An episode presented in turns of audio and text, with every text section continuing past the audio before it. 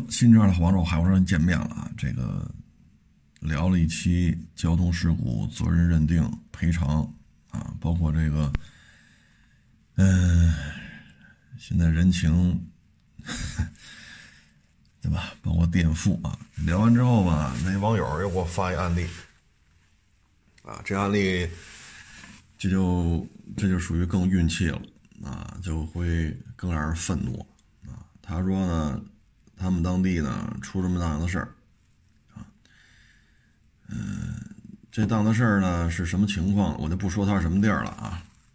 他们呢是一个公交车，啊，开的过程当中，因为修路，这车就陷里边了。陷里边呢，就让人帮着推，啊，车上乘客呢下几个人帮着推吧，啊，没推动。啊，没推动，就是发现呢，轱辘底下有一木头板儿，就想把这木头板给踢走，啊，结果脚一伸过去的时候呢，这司机着车了，一脚油门，啊，这轱辘一转呢，就把这木头板呢，因为他脚正好在底下嘛，这一下五个脚趾头都没了，啊，这甭问了，这肯定是残废了，啊，有一只脚五个脚趾头都没有了。那这事儿呢，就该怎么处理呢？啊，这这车这个让人觉得费费心，就是较劲的事儿，就就在这儿。交警呢来了，他们当地交警来了，说这不叫事故，啊，找这公交集团呢，公交集团不管，啊，然后找他们媒体呢，媒体一听也不参与，啊，现在这人呢就躺在医院里头，自己花钱治。然后就说这事儿是吧？好心帮忙，这五个脚趾都没了，这绝对是残疾啊！啊，这个包括骑摩托车、走路、跑步、爬山、上楼梯，这都会受到影响啊。嗯，这个确实就挺，这个结果就挺悲催了。它不像骨折啊，说五处骨折、八处骨折。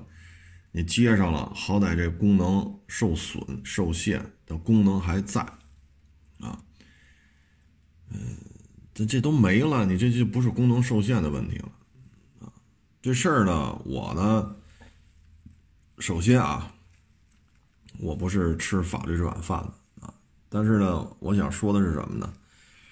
你比如说你开车，啊，你把人脚给压了。这个就是交通事故，啊，呃，如果说这里边说你诚心要压他，他躲开了，结果只压着脚了，那是刑事案件，啊，嗯，这个显然不属于这样，因为是现车了，人家是主动下去帮你推车啊，因为指挥啊协调的问题，你一脚油门。虽然说呢，脚在木头板底下，木头板呢在轱辘底下，但这也是由于车辆导致的损伤，啊，这块木头板本身不会把五个脚趾头全切下去，啊，而这木头板把脚切下去的原因，就因为这车压在木头板上头，啊，所以呢，这个呢，你要说不属于事故，我觉得这个就不合适了，啊，这就是一起交通事故。虽然说轱辘和被害人没有直接的接触上，中间隔了一块木头板那咱再比如说，你车上溅起一块石头来，啪，把人旁边走道人给打死了，你也说跟你没关系吗？啊，你比如说你车上拉着货，你在马路上跑，这货掉下来了，你把后边的车给砸了，那你说这个后车的损失你你不管？能行吗？啊，再有说你车拉着什么什么什么货，开的时候啪掉下来了，你把旁边的走道的骑车的给人砸死了，这个也不叫事故吗？所以这个呢，我就不说具体什么地儿了啊，因为这东西咱就咱也管不了，我就分享这案例啊。我我个人啊比较浅薄的这个文化水平，我认为这就是交通事故啊，交警就要出责任认定。而且责任认定很好出，很好出，啊，你不能说这不叫事故，啊，呃，至于说公交集团也不管了呢，哎这咱就没法聊了啊。我建议就是什么呢？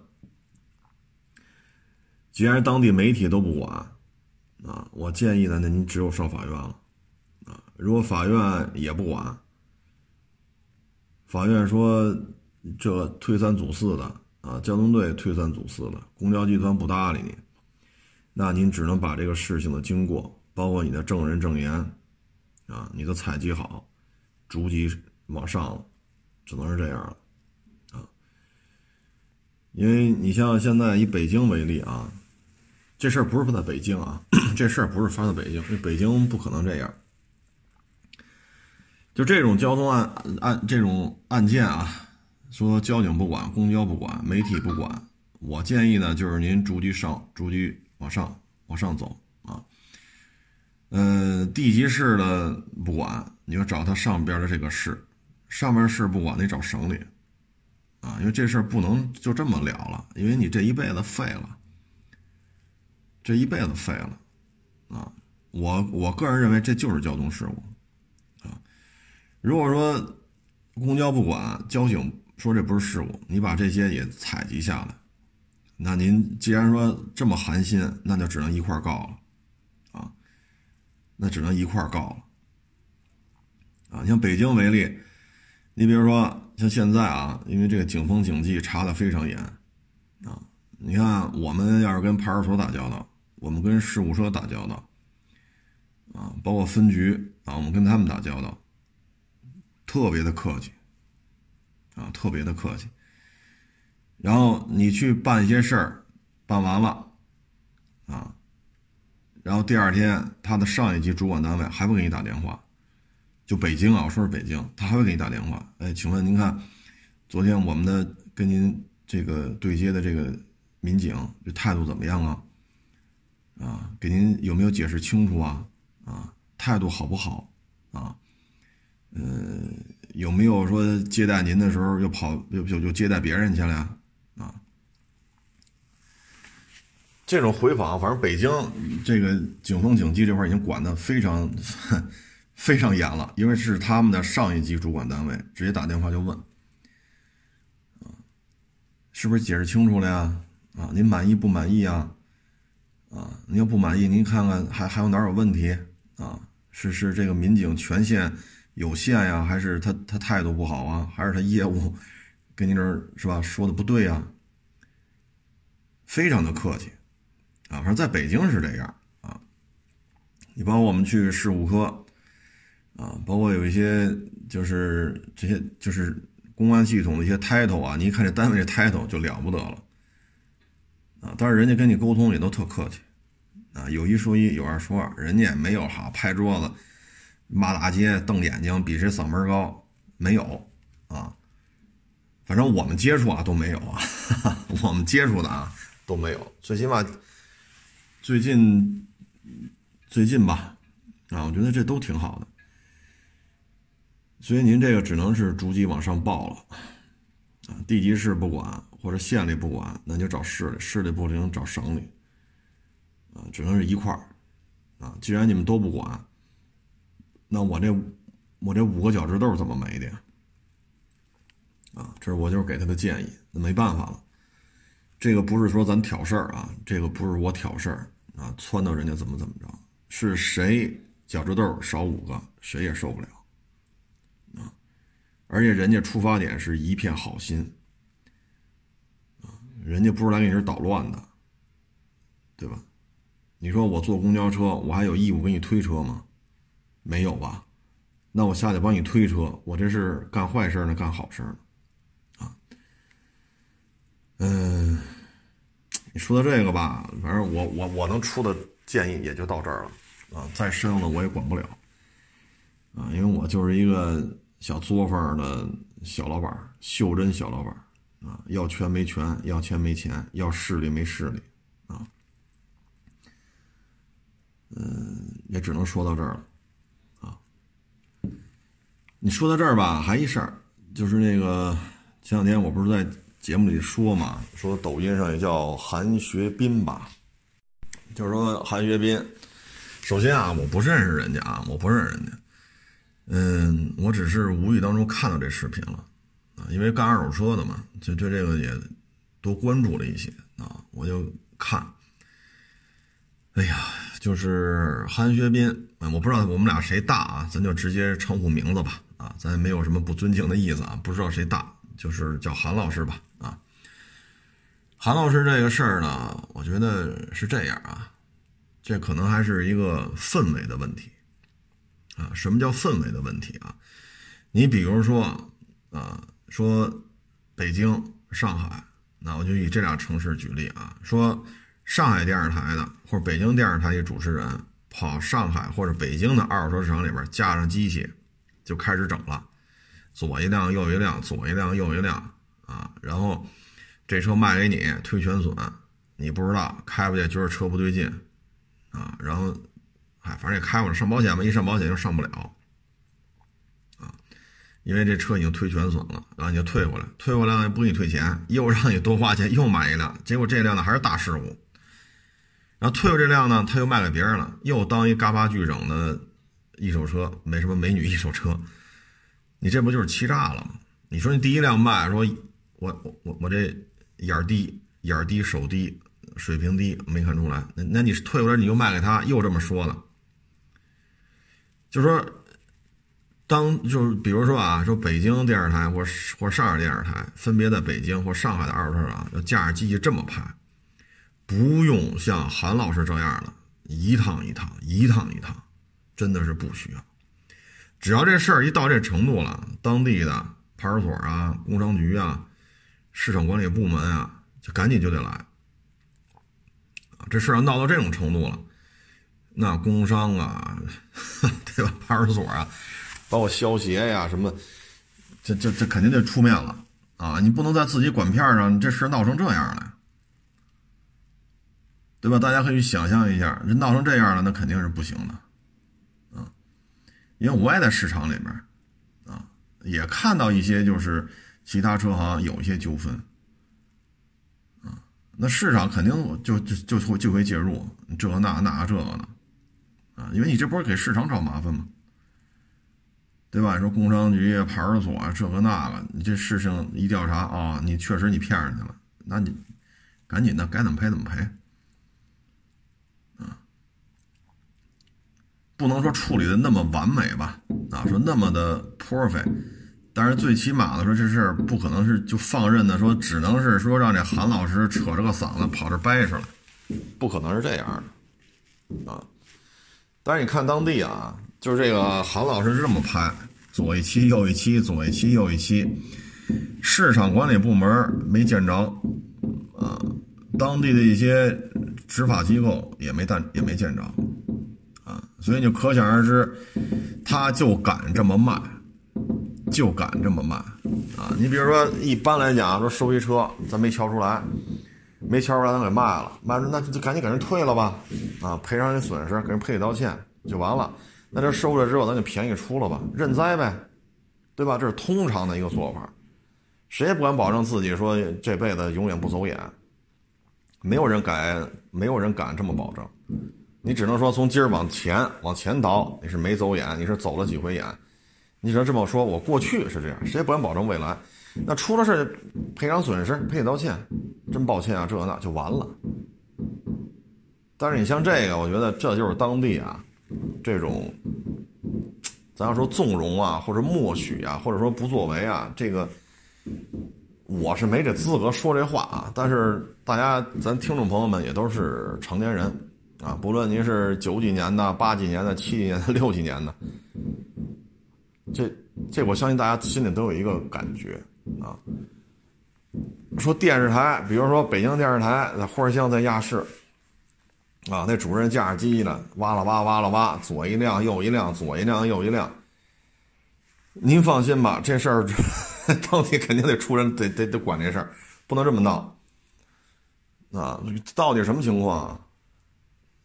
对吧？谁有了错就找谁，别废话。这这这这叫什么情况？这个。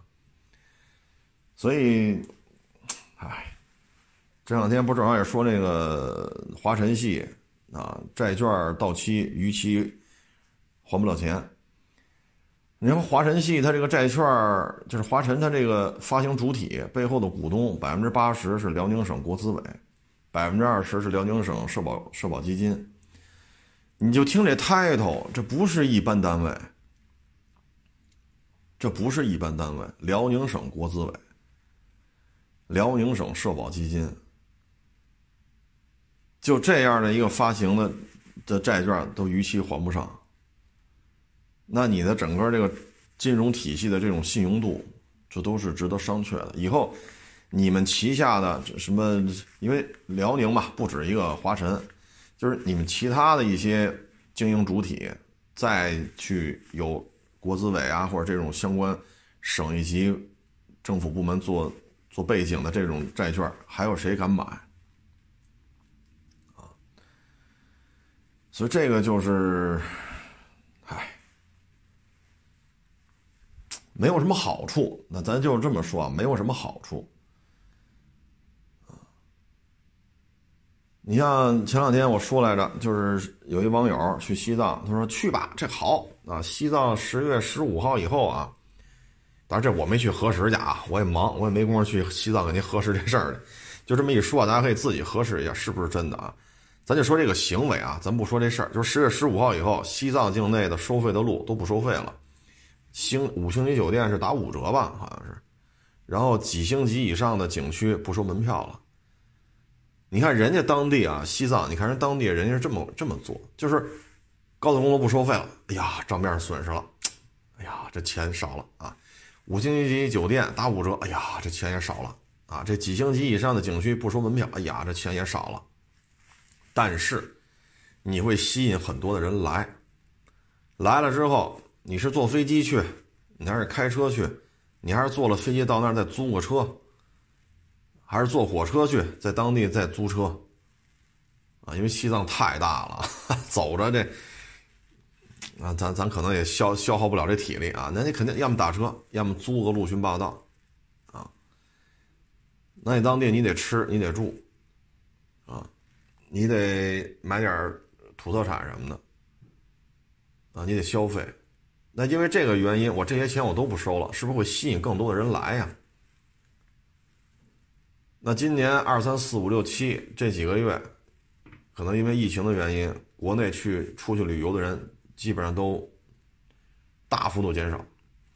那作为西藏来讲，旅游经济是不是也是西藏的一个重要支柱？那西藏这边政府也也能算出这账来，当地的酒店，呃，土特产商店。啊，汽车租赁，啊，景区，是不是都收入都下来了？那现在是淡季，那淡季不淡怎么办？我就不收钱了，要么就不收钱，要么打五折，就刺激大家来，来了不就消费吗？实际上，你看当地的这个这个政府的这种态度，就是让一部分利出来，吸引大家都去。那加油站没说不要钱吧？哎，那加油站的活还多了，为什么？一说这儿路不要钱。啊，不用交高速费了，呼啦呼啦都来自驾游了。哎，加油站活多了，饭馆活也也多了。因为来旅游人多了，你也不能到西藏饿着呀，你得吃饭。啊，说布达拉宫也不要钱了。那布达拉宫你去，那布达拉宫你怎么去？打车、开车，对吧？然后布达拉宫它有很多那个特别精致的那些，应该说叫工艺品吧？啊，或者说。哎呀，怎么形容这东西？反正我去过啊，所以那东西也挺好的，那就买点呗，挺好玩的，挺有纪念意义的。你这些不都是消费吗？对吗？就是让一部分利出来。哎，你看，这对于西藏整体，你如果你在西藏，你开酒店的，你开饭馆的，你开租车行的，或者你在西藏的一些景区上班啊，哎呀，有电话啊。又忘了说到哪儿了啊！反正就是，我我我我个人感觉啊，这个人口数量的下降啊，持续的下降，包括小学生在校人数的普降啊，这都是有原因的。你从表面上看呢，可能这个这种二手车的经营环境对于经营者来讲，那就无所谓了，爱怎么卖怎么卖，想怎么干就怎么干，没人管得了我。啊，我就可以天天把事故车当精品车卖，你从经营的角度来讲，那利润就高了啊。推全损的车卖的跟嘎巴巨整的车一个价，你说你得挣多少？你这么干的话，你你干个一两年，那就不是买房了，那是买大别墅了。但是这么下去，这这个这这盆水啊就臭了啊。说水清则无鱼，那也不能弄一盆臭水来呀啊！你闻着那都呛鼻子，那你你这盆水有什么意义啊？自己把自己给毁了！所以我觉得这个看完韩老师这么辛苦啊，左一档子右一档子。也真是不容易，啊，做这种民生民生节目的这种，确实很累心，啊，吃力不讨好，啊，吃力不讨好。那个片子呢，我最后，唉，让大家自己搜一下吧。韩学斌，啊，我也不知道是我们俩谁大，反正叫我一声韩老师吧，哎，反正是解决，最后说是解决了，啊，解决就是退钱呗。但是这么下去呢，短期看呢，是对他们当地二手车产业呢是一个严重的伤害，啊就没有人敢上这儿买来了。那他这个这几几家车行的事儿，就导致整个这一片二手车的交易都会受到影响。啊，长期的看呢，你像我们也是干二手车的，啊，你这圈子里三天两头冒这个，对我们来讲也是影响，啊，也是影响。你包括去年。夏天七月底八月初，啊，那档子事儿一出，本来我们七月份买卖很好，淡季不淡，可忙了。这事儿一出，我们店里边得连续得有个十天八天的吧，得还是半个月，十天八天，啊，销售量急剧下降，就没人来了。啊，北京的二手车圈出这么多事，就没人来了。啊，你说我们不也是一荣俱荣，一损俱损吗？所以这个圈子没没有人能置身于度外啊。说那离着可能物理上的距离可能有个千八百公里吧，大几百公里不到一千公里，但实际上这对于整个二手车这圈子都是影响啊。哎，这事儿吧，我觉得 还是。在自己能力范围之内吧，把这事儿办好，啊，现在已经不是那种说闭着眼睛卖就能挣大钱，啊，出了事儿你也不能怎么着我，这不是这个年代了，啊，不是这个挣快钱的时代，现在就是一个精耕细作，挣慢钱儿挣小钱儿，你说干两年买大别墅去，你推全损的车这么卖，你是可以的。我坚坚信你有这个盈利的能力，但是长可可长期可持续健康良性的发展吗？因为咱这听众朋友，咱们也都是成年人啊，不论是十八也好，是五十六十七十也好，大家都能明白这个道理。刚才咱说这西藏这个，人家政府就是让利，收费的公路不收了，啊。什么什么几星以上的景区门票不收了，啊，几星级酒店以上一律五折。那人当地经商人是什么感觉？人觉得政府真给我想辙了，我不能拿刀逼着你必须来西藏旅游，但是政府真是让利于我们这些搞民俗的、搞饭馆的、搞旅游的、搞搞这个什么出租叫租车的，我觉得这个消息。那可能对于西藏当地的这些小微企业来讲呢，或者个体户也好啊，嗯，可能觉得嗯挺好的，最起码给自己一一份信心啊。那西藏政府都是吧，都舍了这么多利润让出来了，那我们还觉得有盼头，虽然很难，我们觉得咬咬牙啊，大家也觉得哎这不错呀，是吧？那去西藏玩去呗，这费用少这么多，大家也觉得挺好啊。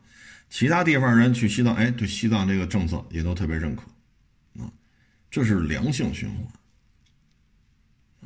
所以大家看看韩老师这视频啊，就是我们一般不愿意说去介入对一些政府部门的这个那个，因为咱就是小老百姓啊，没权没钱，没势，但是你看就能看出来，啊，你像很多地方，你看那个云南那边敲鼓吗？那男的跑人卖鼓的店里，把人所有鼓都敲一遍，所有的鼓敲完了都问完价，就是不买，给那女的惹急了。你看当地政府马上就就出动了，这个挨骂的这男的没有任何经济损失，无非让人骂了一顿。你看当地政府处理的速度多快，迅速就给摆平了。我不管你敲了多少鼓，问了多少价，你你你在这只买不问啊，不是只问不买啊？你这个你这个合适吗？是吧？你拿着小姑娘打场，不管这个，直接把这店封了。你看人当地是什么态度？这还不是说说昆明，这还不是省会，底下的这个旅游的这么一个城市，你看这处理速度很快你包括敦煌那个去阿克寨，还是阿克寨去新疆，我忘了，就那个马路上那个厕所，不收人家八百一千的拖车费吗？你看马上就给抓了，刑事拘留。当地公安部门全国发通告，谁在这儿吃过这亏，上厕所。弄堆沙子让你现车，然后收你拖车费的，欢迎举报，留个电话。只要事实清楚，马上给他加往上加刑。啊，现在是判多少多少，能给加刑。只要你你能证明这件事儿，准量记录拿来，马上给你加刑。啊，你看人家这个处理的，你说这涉案金额单笔也就一千块钱嘛，拖一次车。你看人家怎么处理的？对吧？这事儿大家都是网上都能找着，那么发生的时间并不长，发生的时间也就一两个月，啊，十一前十一后嘛。所以你看人家当地政府是怎么处理的？有纠纷谁也免不了，是吧？你这个，哎呀，炒勺碰锅沿的这个，这这，但是呢，该处理处理，谁对谁错，迅速做出一个判断。这属于一个舆情控制，啊！但是你看这个韩学斌韩老师这个，整天就一张嘴叭叭叭叭叭叭，哎呀，我就是看着这个，哎，也是不容易啊，叭叭来叭叭去的。当地我看这些是吧？我不知道这些当地这些派出所啊、这工商啊，是不是也是看热闹的？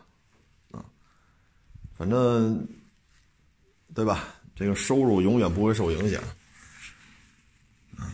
咱就不往下聊了啊！再往下聊，可能这节目都没了啊。嗯，前两天还看了一个，一个小伙子找那个电视台投诉，收了我两千块钱押金租车的啊，不给人家这个那那这个。记者一听啊，黑心黑心车行就是做租赁的高端车嘛，就给他曝光。结果一去，人讲话，你还好意思找我来要钱呢？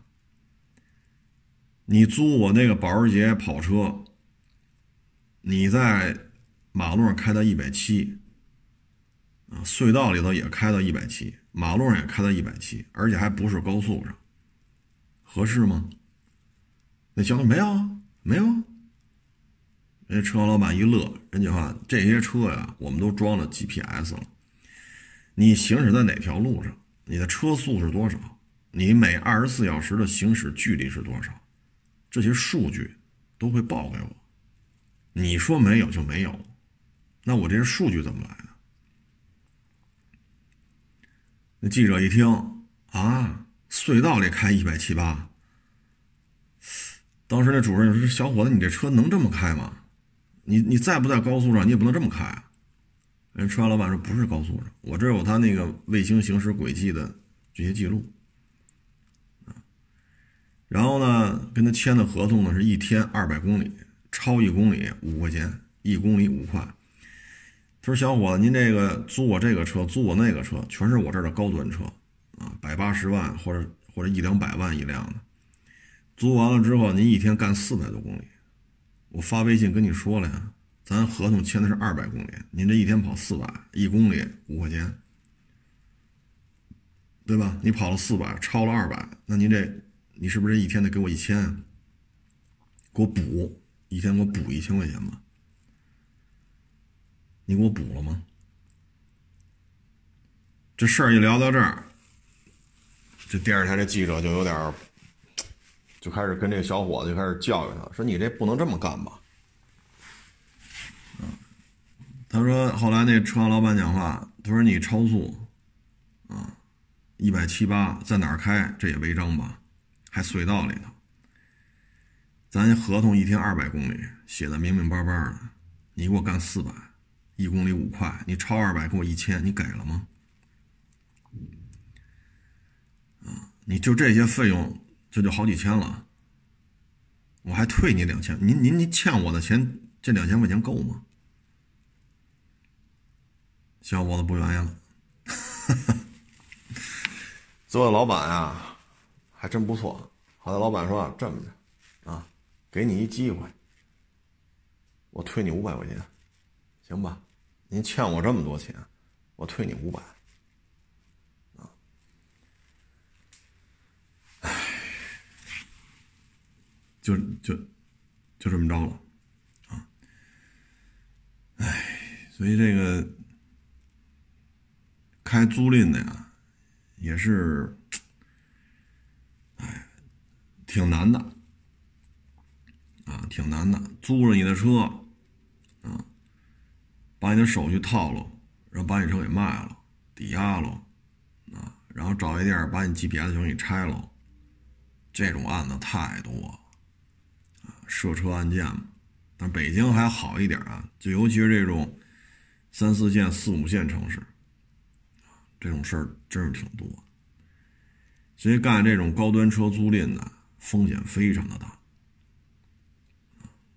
这不是一般人操得起这心的，这不是钱的事啊，你操得起操不起这心啊？你说你弄个什么什么，比如威驰啊、风范呀、桑塔纳，你弄这个，这利润太薄，因为你整个运营成本没区别。GPS 的费用有区别吗？说装在威驰上就便宜点装在 A 八上就贵点没区别，该该装多少钱就是多少钱啊！你后台跟踪啊，你这个对接的这个费用有变化吗？没有啊！不能说这车四个缸那就便宜点那车八个缸那就贵点跟这没关系。所以整个运营成本没有下来。你包括你占地这个。租赁公司都有一个院子嘛，有一块场地放这些车，那有什么区别？桑塔纳放这儿也这么一车位，A 八放这儿也这么一车位，是长、宽、高都小，但你也没说这车位里说 A 八能放一个车位，这车位改桑塔纳能放俩，你也放不进去啊。所以做低端的这种租赁吧，利润很薄啊，而且租你的车越便宜，他越不爱惜，经常会遇见租这种车练手的。剐了蹭了这个那，你后续的处理的这个处理过程所导致的这个人员成本、时间成本，都在这摆着呢，掰扯来掰扯去，掰扯来掰扯去，你得有人去处理这问题吧。所以运营成本一点都不低，但你要做豪车，那这风险就高了。所以这里边这个买卖，反正我挺佩服的啊，说能做这个，我挺佩服的，很多事情。都得自己能摆得平，嗯，追车呀，是吧？这个那个呀，所以我挺佩服这帮人的。那老板做事做的是相当给面儿，啊，相当给面儿，啊，嗯，正好刚才是哪个网友啊？我看啊，我发了一个，就是一美女租一保时捷跑车，啊，然后呢，另外一个美女也要。过把瘾，啊，俩人就上车了，然后这车呢是开到了一百七八吧，啊，开到一百七八，结果呢车就失控了，啊，撞在护栏上，护栏呢就从车里边穿过去了，啊，穿过去之后呢，主驾没事但是副驾驶的女孩，二十岁，啊，手和脚没了，手和脚被。这个穿过来这护栏给撞没了，后来找这只手和这只脚在马路对面，找着了，啊，这就是一个，这比刚才那没有五个脚趾头那个这个残疾的定的话，级别会更高，啊，哎，车呢，首先是报废了，这台保时捷跑车是报废了，一百七十公里的速度撞上了啊。呃，这个租车这个女生呢，首先你得赔偿车行的损失啊。第一，车的损失；第二，人家车是经营用车，一天多少钱啊？你就要给一个十，就比如说补偿人家十五天，除了车钱，还补偿人家十五天啊或者一个月呀，啊，或者说上法院了，一直到诉讼这块儿，这车一天多少钱的费用，肯定你得赔人家，只不过这周期或长或短啊。然后是车钱啊。再一个呢，就是副驾的这个女孩啊，一只手和一只脚撞没了。这这就不是说能不能当模特了啊，是生活不能自理了已经。因为少一只脚，走道正常行走走不了。你少五个脚趾头，一瘸一拐的还能走，只不过走得很慢。上楼梯呀什么的，可能就可能就功能受限。他最起码他还能走啊，脚没了。这走不了了，手也没了，就剩一只脚、一只手了。这个很多事儿都干不了了，啊，这就是一残残疾人，而且是这个残疾等级就比较高。那你说你赔多少钱呢？哎呀，这事儿真是啊。所以就是还是提醒咱们各位吧，就是开车呀，甭管什么车，咱们也别太嘚瑟。说车一百万、二百万、三百万、四百万，这车这么贵，牛牛，就冲这价它也牛。但是并不因为这说车牛，一百七十公里速度撞上，这人就什么事没有，不可能的。戴安娜王妃那多少年前的事儿？那大奔，那那车次吗？大奔那不也直接干死了吗？撞桥墩直接不就废了？所以车好车坏，并不能说车好撞不死人，受不了伤。你说库里南这贵七八百八九百，您这一百七的速度撞墙上，该死也得死。还有一个呢，就是提醒各位，就是你租啊租车，不论你说刚才说的什么风范、桑塔纳，还是这个保时捷跑车啊，什么库里南什么之类的。这车一旦受损，你是要赔偿人家维修期间的正常租赁费用的，啊，比如这车一天是一百、一千、一万，你租人家三天，结果这一撞修了二十天，那这二十天的费用，租车的费用你也要给人家补偿的，因为这是营业用车，人家是一汽车租赁有限公司跟你签的合同。双方签约的时候，对方的主体写的很清楚，汽车租赁有限公司有执照、有公章，在这合同上都有体现。所以这他主张要求你说这车啊，你租了三天，假如说一天一千，那咱不说什么车了啊，咱就说这数，一天一千，你给我三千块钱，每天公里数多少？啪，你撞了，这一修修二十天，那这二十天乘以一千，两万，修理费也得你出。这期间的租赁费用还得你出。如果像这保时捷这个直接干报废了，那赔人一车。然后处理事情期间，因为不处理完了，人拿不着钱，拿不着你赔的钱，人也买不了车。那这期间这车没法产生任何经济效益，反而让人产生了很多费用，找律师啊这个那，所以你也得赔人钱。除了车钱，还得赔人家这台保时捷在这期间的租赁的利润或者说收入啊。所以各位租车呢。差不多就行了，啊，差不多就行了，所以你现在就是有些年轻人呢，按耐不住，啊，见着好车就得开，像刚才说那小伙子，这得亏没出事儿。咱们国家哪条隧道允许你开一百七呀？你上高速都不让你开一百七，别说隧道里了，出了事可怎么办呢？就是现在，尤其是年轻的，像这小女孩，二十，一只手一只脚没了。尤其是年轻人，租租车之后就按耐不住了。实际上这车不是你的呀，啊，所以各位一定要想清楚，尤其是租来的车，格外慎重。它产生的费用非常的高。当然了，你说我没事儿，我这就开开玩笑还了，也没违章，也没管，那那行，那 OK。但是像我刚才说这个，这就不是没事儿了，啊，所以这个碰着好说话的，现在老板好说话，你你这么多违反合约的事情，应该你给人家钱，最后人还退你五百，这是赶上真给你面子，人不给你怎么着啊？人家上法院告你呢。你得给我钱啊！所以现在就是年轻啊，这年轻就一定得有些代价呀，你付不起啊，付不起。尤其是二十岁小女孩，哎，一只手一只脚，你说你怎么赔？二十，你怎么赔人家？再一个，你赔得起吗？这边还背一保时捷跑车呢。是不是这道理啊？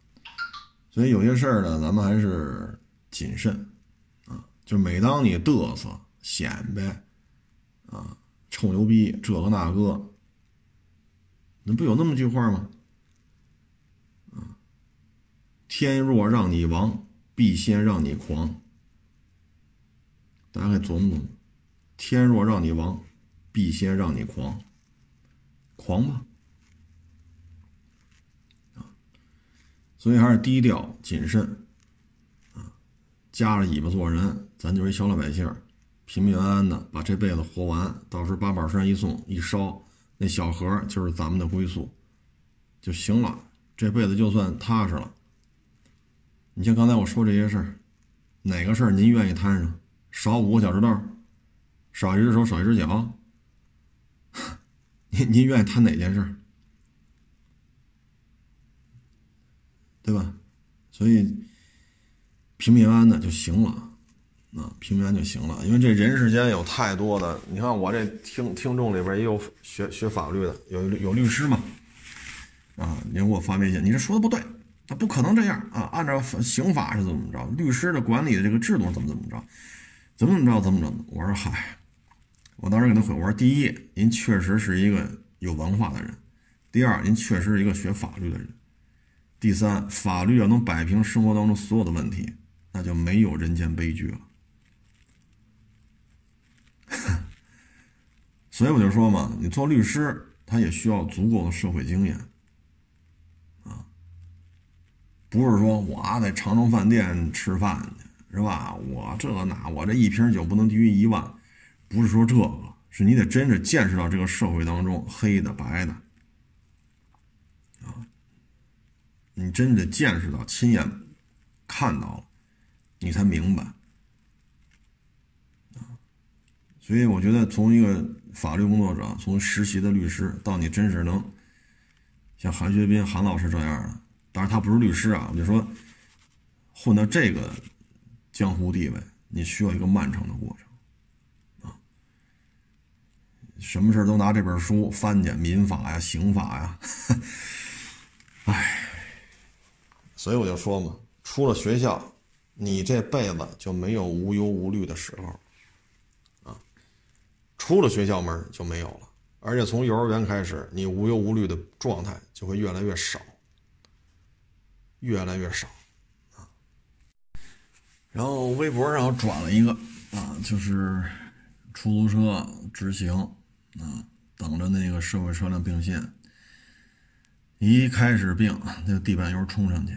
然后撞击的瞬间，社会车辆是压线，啊，并线过程当中，不论是虚线还是实线，反正你是在并线，人家在直行，啊，啪这一撞，这一撞呢，这个危害在哪儿啊？就是说，像北京为例啊，有些出租车发生剐蹭之后啊，他开出的这个这个什么那叫什么误工来着？那单子啊，他能做到一天七百多块钱。就是他们车队就给他开，啊，而这个费用保险公司是拒赔的，所以呢，这一撞，如果说修十天，那就七八千块钱出去了，不是什么高级出租车啊，说一大 S 什么的，不是啊，就是普普通通的。所以各位呢，就是您在并线的时候也得悠着点啊。咱不是说所有的出租车都这样啊，百分之九十九点九的出租车司机也都是凭本事吃饭的，多拉快跑啊，每天也很辛苦，在外边开车至少十个小时以上。绝大部分的车呢，也都是很很普通的车。你说按摩呀、通风啊、加热呀，没有，没有。啊，汽油车呢，绝大部分不能说百分之百啊，绝大部分是手动挡，确实很累。你看北京，早晚高峰你拉不拉？早晚高峰不拉，你就现在出去，这这马路上也没人了，这个，对吧？你说你晚上。那你后半夜出去，他更不堵车，那人就更少了，啊，所以很辛苦，啊，很辛苦。但是呢，咱刚才说了，百分之九十九点九的这些的哥的姐，都是本本分分做人，本本分分挣钱。但是这个视频里拍的很清，当然这车不是北京啊，发生发生地不是北京。所以各位呢，就是你跟出租车这种，反正就是保持足够的距离啊。咱们不能把所有人都当成坏人，这世界上百分之九十九点九都是好人，但是呢，谨慎还是应该的啊，否则的话，这一撞，原来我们发生过这事儿啊，我们一小兄弟跟那个出租车发生剐蹭，这剐蹭啊，到什么程度啊？你蹲那儿看，你能找出来有一划痕，就蹲在那儿看啊。然后呢，那个出租车司机呢，他和我们这小兄弟开这车，他们俩就隔一隔一条马路，应该是啊，隔一条马路，就住这么近啊，照样要七百多，好像是这一天误工费，就这一小道，有有个两厘米，蹲那儿看才能看出来。你找你说找交警的，交警说这个是人家的经济索赔。我们只负责定性，这一小道是您的责任，啊，您就得赔他钱。至于说他这个修理费之外的这个这个一天七百多这份儿钱，这这就不归人家交通队管。你上法院，人家所属单位，人家出租汽车公司就开出来了，盖了章了，那这事他就是真的。那你说一手挡伊兰特，你一天份儿钱七百多吗？人能开出来？最后后来打电话，我们那都去了。去了之后我一看，哎呦，我说您这也 也真行啊！我说你们俩隔一条马路啊，隔两条马路。我说你们两家小区就隔两条马路我跟你隔一条马路然后呢，我们这小兄弟家里呢，他亲戚也是开出租车的，也来了。我说你看看，你们还是一公司的。对吧？你们出租车门上都印着呢。我说你们还是一一个大公司的，底下可能分公司车队不一样。那不行，就得给我这钱，我不管你那个。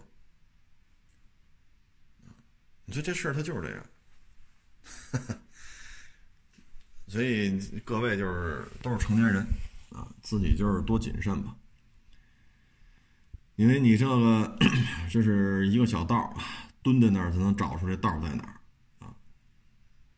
但是就这个七八百啊！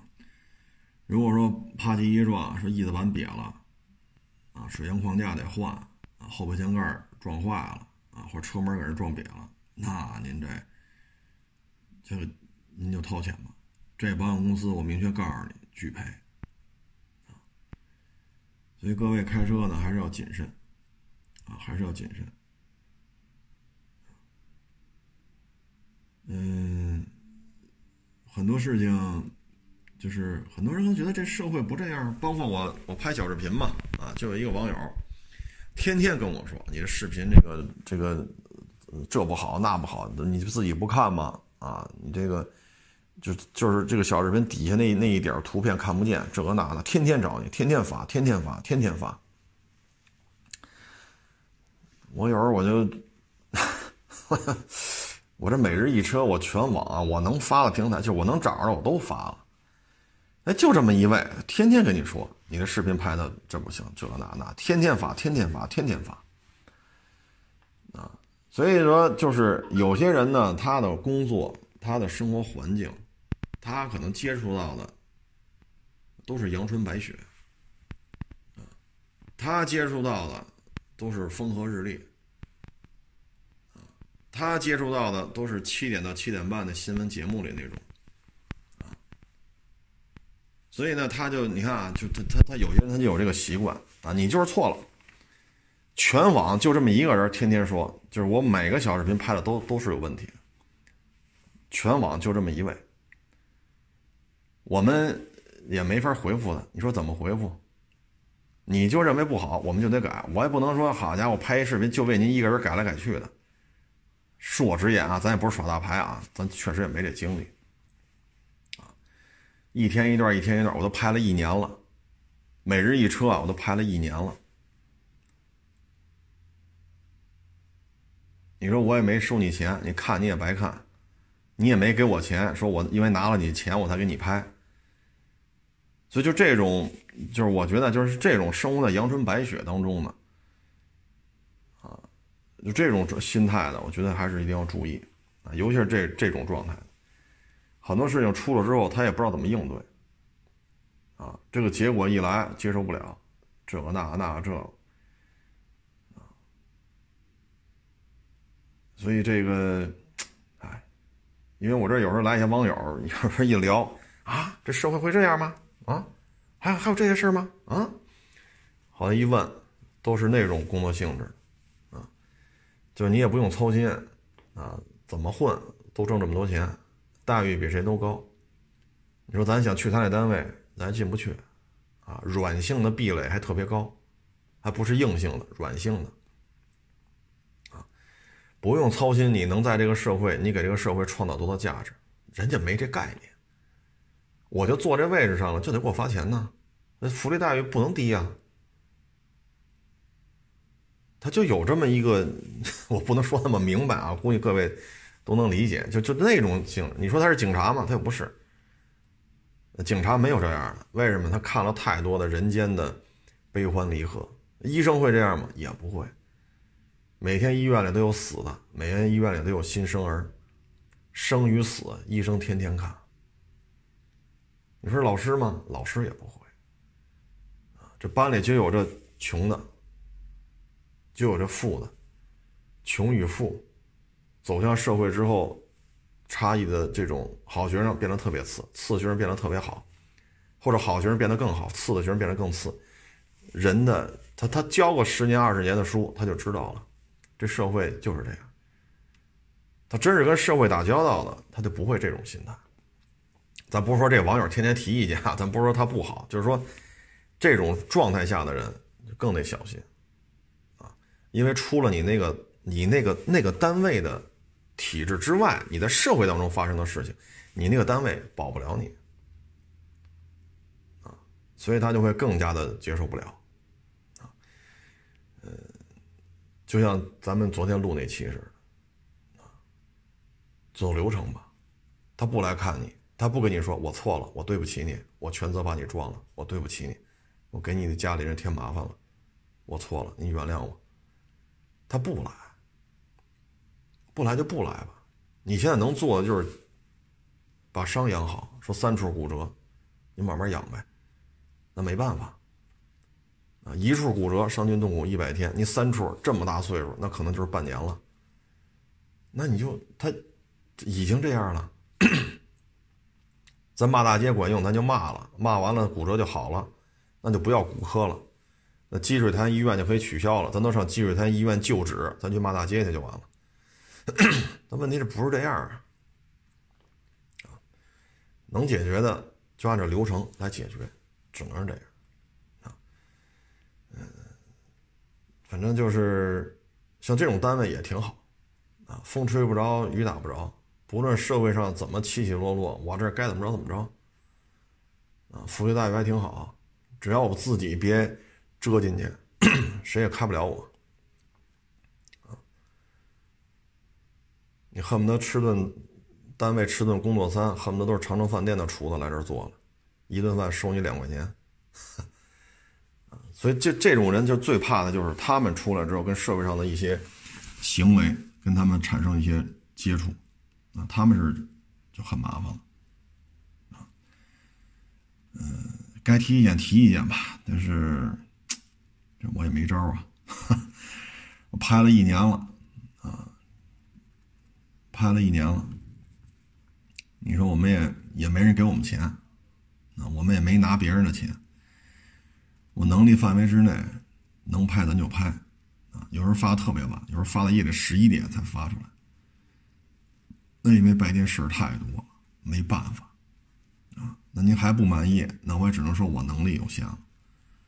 我整个就这点事儿，纯粹搭我自己的钱在干，就为您一个人，您这么执着的天天提意见，我为您一个人调整，这这好像也犯不上啊。您要说这事儿，操他妈耍大牌。觉得自己牛逼了，那您就说吧，这我们也都认，啊。但是我就要提醒，就这种心态的人啊，天天批评这个批评那个，这还是得还是得悠着点啊。因为一旦你出了你这个圈子，你这个体制内的这个，一旦跟社会上的一些人或事儿发生交集的时候，你可能就麻了爪了，啊，麻了爪了，嗯。反正今年就这形势吧，啊，今年就这形势，好与不好呢，也就这样了。说这年你挣着钱了，你就挣；没挣着钱，也就没挣着。该你倒闭，你就得倒闭，因为大形势就这样，啊。总体来看吧，就是一个积极乐观的心态。二零二零年需要的是这个，啊，需要的是这个乐观积极的心态，啊，嗯。成了，不多说了，说的我嗓子都哑了谢谢大家支持，谢谢大家捧场，欢迎关注我新浪微博“海阔试车手”微信账号“海阔试车”。